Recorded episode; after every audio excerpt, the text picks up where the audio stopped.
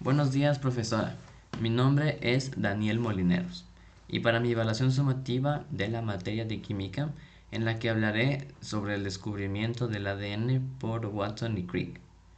Ellos fueron los que descubrieron la forma de la doble hélice como una escalera de caracol del ADN, que es formada por nucleótidos, como si fueran escalones. La macromolécula que forma los genes y los cromosomas humanos fue conocida por todos el 25 de abril del año 1953. Y sin duda el hallazgo de estas dos personas revolucionó el mundo de la biología, haciendo que ganaran un premio Nobel de medicina. La estructura del ADN representada según el modelo de Watson y Crick es una hélice dextrógira de doble cadena antiparalela. El esqueleto de azúcar fosfato de las cadenas de ADN constituye la parte exterior de la hélice, mientras que las bases nitrogenadas se encuentran en el interior y forman pares unidos por puentes de hidrógeno, que mantienen juntas las cadenas del ADN.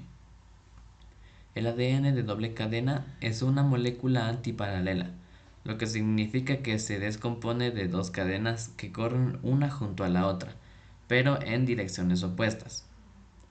En el modelo de Watson y Crick, las dos cadenas de ADN giran una alrededor de la otra para formar una hélice dextrógira.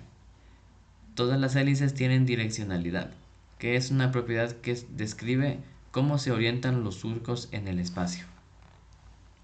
En el modelo de Watson y Crick, las dos cadenas de la doble hélice del ADN se mantienen unidas por puentes de hidrógeno entre las bases nitrogenadas en cadenas opuestas.